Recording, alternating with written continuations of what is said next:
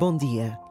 Multiplicam-se as iniciativas para esclarecer os portugueses sobre as próximas eleições num permanente apelo ao voto, que, na verdade, mais do que uma obrigação, é um verdadeiro exercício de liberdade. Para todos os que desconhecem o que significa não ter este direito, é difícil entender a sua importância. Nesta breve pausa de reflexão e oração, lembremos todos os que vivem sem liberdade, incluindo a liberdade religiosa, pedindo a Deus que nos ajude a construir um mundo mais justo e mais capaz de cuidar dos pobres, dos frágeis e dos abandonados.